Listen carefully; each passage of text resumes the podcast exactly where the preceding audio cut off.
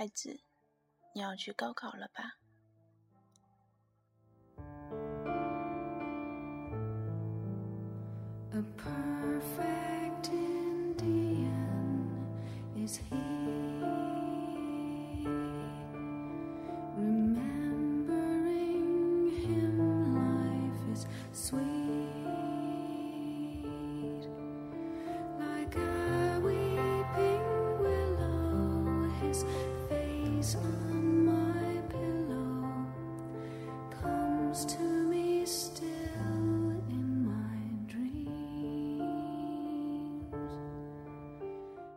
个六月，青春在焦躁，考试升级。多少年的六月一直如此，一个闷热而难忘的夏天。那一年，我参加了高考。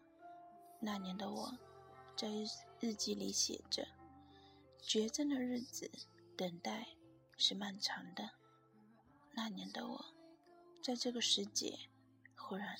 不想服气，只是一遍遍看着这一年的日记，看着自己每一刻的脆弱与倔强，看着自己记录的每一天的微笑与阳光，看着自己写下多少人的故事，安静的、美丽的、忧伤的、阳光的，看着最后在学校的日子里写着。原来，生命中的每一秒都是绝版。然后，风一般的泪流满面，不为了逝去的青春，不为了自己的坎坷，只是这么快，我们的绝版高山成为了历史。只是记得，我看着你们的故事，觉得世界可以如此美好。只是记得。有些终究没有说的话，有些真心的祝福，有些真的值得纪念的东西，那样急匆匆的随风而逝，成为了青春的遗憾，怀念的惆怅。你会那样怀念，却不会悲伤，即使那时你才明白为什么会含着泪一读再。却不得不承认，青春是一本太仓促的书。然后，对自己微笑吧。我们就要各奔东西，我们都要去追逐自己没有完成的梦想啊！多好啊！只是对不起，只能陪你走到这里。不过，说好了，这一次不掉眼泪。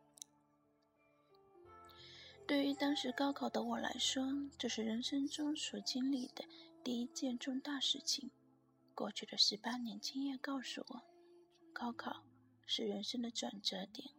不管你以前是差生还是优生，你的生活都由你的父母决定；而高考以后之前的生活，是由你自己决定。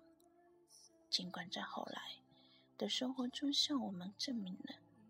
十年的后的我，连 logo 是什么都忘了。我会活得好好的，正如那些年里沈佳宜所说：“人生本来就有很多事是徒劳无功的。”最后，还是不免说一句：“加油，高三的孩子！为了你自己的明天。”嗯，然后送大家一首歌是。Now I wanna see apology，非常有激情的一首歌。I wanna say apology。